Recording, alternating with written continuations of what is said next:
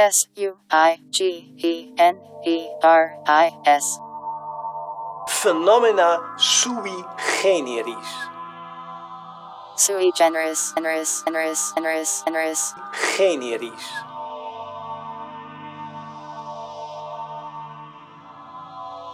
Georges Gurvitch est né en 1894 à Novorossiysk, ville russe sur les bords de la mer Noire. Et c'est le plus français des sociologues non français. Dans Sweet Generis, nous allons revenir sur sa vie et son œuvre. Sui generis. Georges Gurvitch est russe, enfant de banquier qui fait des études de droit à Saint-Pétersbourg, puis de philosophie en Allemagne jusqu'en 1914. À cause du début de la Première Guerre mondiale, il rentre en Russie où il participe à la Révolution d'octobre et siège au soviet local. Nous allons voir que cette expérience prendra un sens particulier dans sa théorie sociologique, même si elle sera raccourcie par la prise de pouvoir de Lénine. À l'époque, Trotsky aurait dit aux leaders communistes de se méfier de Gurvitch, et après une critique du traité de paix avec l'Allemagne, il est obligé de se réfugier en Tchécoslovaquie. C'est en 1925 que Gurvitch immigre en France, où il donne rapidement des cours de philosophie à la Sorbonne. Il fréquente alors des sociologues de l'école durkheimienne, parmi lesquels Marcel Mauss. À sa manière, Georges Gurvitch sera donc un durkheimien, et la principale marque de cette filiation réside dans sa critique. Mais avant cela, il publiera deux thèses de sociologie en 1932 dont celle nommée l'idée de droit social. Dans cette thèse, il va à l'encontre de la conception individualiste du droit, en considérant que la source primaire du droit réside dans les faits normatifs, c'est-à-dire dans les comportements et les valeurs qui sont à la fois des faits sociaux, mais qui par leur dimension collective font norme. A l'inverse des juristes qui considèrent que c'est la loi qui fait la norme, Gurvitch pose comme condition à ce fonctionnement que la loi repose d'abord sur des faits normatifs. Le droit social pour Gurvitch, c'est donc le droit qui émerge d'une base sociale, et il s'oppose à celui de la minorité détentrice du pouvoir judiciaire. Dans une époque marquée par le marxisme, il prend pour exemple les usines, dans lesquelles le droit individuel permet au patron de définir les règles de fonctionnement d'une communauté de travailleurs alors que le groupe dispose en lui-même d'une capacité à se réguler. Une bonne partie de son œuvre consiste justement à étudier la relation entre les individus et le groupe qu'ils constituent dans sa globalité. Gurvitch s'intéresse au moment où une personne dit nous pour invoquer la globalité dont il fait partie, qu'il constitue et qu'il incarne. Dans ce nous, Gurvitch ne voit pas la somme de personnes qui disent je sur le mode moi et les autres, mais l'invocation d'une communauté sur le mode moi et le groupe dont je fais partie. La personne qui dit nous pèse alors deux fois dans la définition, et la globalité constituée devient une chose en soi dans la réalité sociale. Georges Gurvitch a donc découvert la sociologie tardivement, après une double formation en philosophie et en droit, ce qui, à l'époque, est plutôt normal. Une fois sociologue, il donne des cours à l'université de Strasbourg jusqu'au déclenchement de la Seconde Guerre mondiale. Il fut alors à Clermont-Ferrand, mais comme le régime de Vichy finit par révoquer tous les juifs des fonctions administratives, il lui est interdit d'enseigner. Il décide alors d'émigrer aux États-Unis. De New York, il publiera une Déclaration des droits sociaux, texte juridique conçu comme une formalisation du droit social est légitime parce qu'en soi raccord avec l'expression de ce droit social. Cette déclaration est le fruit d'une synthèse entre une sociologie du droit et une sociologie de la connaissance, au sein de laquelle Gurvitch s'interroge sur la place des intellectuels dans les processus politiques. Il sait que l'énonciation d'idées ne suffit pas à créer les mouvements politiques, mais refuse également le fatalisme des technocrates qui transforment le politique, c'est-à-dire le gouvernement des hommes, par la gestion, c'est-à-dire l'administration des choses. Pour Gurvitch, les intellectuels ne sont ni impuissants ni tout-puissants. Ils ont un rôle à jouer dans des processus complexes et la formalisation des revendications collectives en fait partie.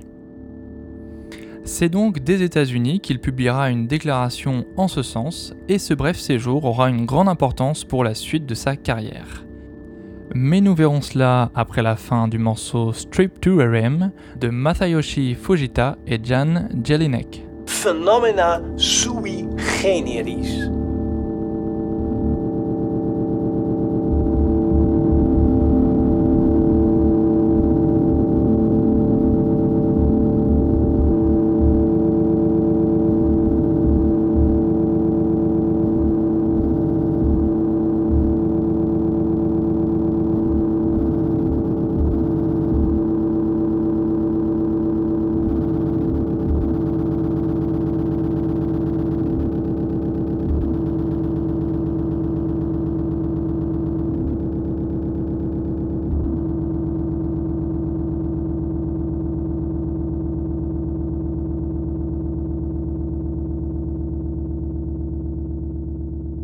S U I G E N E R I S. Sui generis.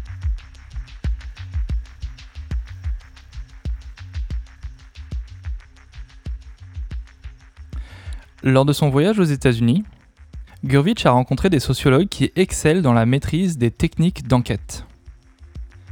À l'époque, outre-Atlantique, la théorie a une moindre emprise sur la production scientifique, ce qui facilite en soi le développement technique, mais aussi les relations entre les domaines scientifiques. Les techniques issues de la psychologie ou des statistiques sont donc réinvesties au service des études sociales. Et une fois la guerre terminée, Gurvitch revient dans une France où les institutions sont à reconstruire et où les jeunes chercheurs développent un intérêt, voire une fascination, pour l'empirisme américain. Jusqu'en 1955, Gurvitch est l'un des deux seuls directeurs de thèse possibles en sociologie. Et comme il revient des États-Unis, il va participer à l'intégration des techniques américaines dans la sociologie française.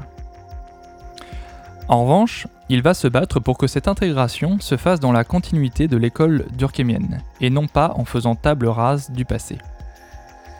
C'est un combat d'autant plus difficile que d'un côté certains sociologues abandonnent la théorie, et de l'autre les intellectuels et philosophes prennent largement la question sociale en charge. Marxiste, existentialiste ou fonctionnaliste, c'est une époque de développement de philosophie sociale qui se concurrence, et qui concurrence la sociologie jusque dans sa raison d'être, c'est-à-dire comme une science totale, intégrant théorie et pratique. La critique d'une sociologie sans validation empirique avait été posée par Durkheim. Je vous renvoie à l'épisode numéro 1 de Sui Generis. Et à partir de 1955, Gurvitch fait une critique d'une sociologie sans fondement théorique. À partir de l'exemple américain, il considère qu'elle est incapable d'expliquer les faits qu'elle décrit parce qu'elle réduit la réalité sociale à une collection de rapports sociaux. Sans concevoir les totalités sociales, les praticiens de la sociologie, comme les sondeurs, font alors des moyennes non adaptées à des cadres sociaux, construisent une opinion publique dans le vide et finissent par faire des interprétations arbitraires d'éléments désordonnés. Et cela n'est pas un simple problème de sociologue. Gurfitch en fait en effet un problème pour la démocratie, parce que cette technicisation peut mener à une technocratie, c'est-à-dire à une prise de pouvoir par des experts qui rapprochent du développement des régimes fascistes dans les années 20. Et comme cette critique est faite dans les années 50, nous avons la chance d'avoir pour la première fois dans Sui Generis un enregistrement sonore de notre auteur qui vous expliquera ça mieux que moi. Les gens qui possèdent la possibilité de manier les techniques extrêmement puissantes qui sont caractéristiques pour le stade actuel de l'industrialisation ont une possibilité formidable d'abus d'abus qui leur est donné par la force des instruments qu'ils manient. Sui Generis, une émission de sociologie sur Radio Alpa 107.3 FM Le Mans.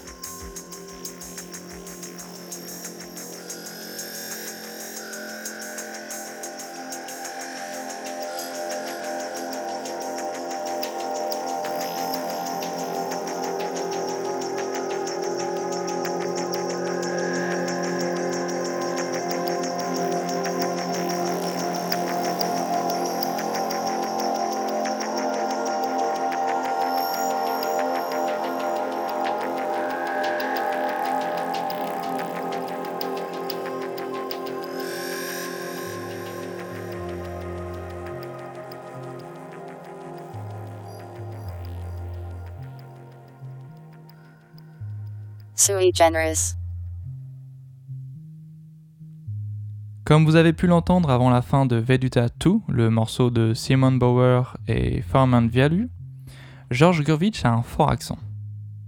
Et comme ses écrits ne brillent pas non plus par leur simplicité, ça fait de lui un auteur assez difficile d'accès. Pourtant, cette complexité n'est pas un caprice de style, mais une tentative, plutôt cohérente, de saisir le réel dans sa complexité. Écoutez donc.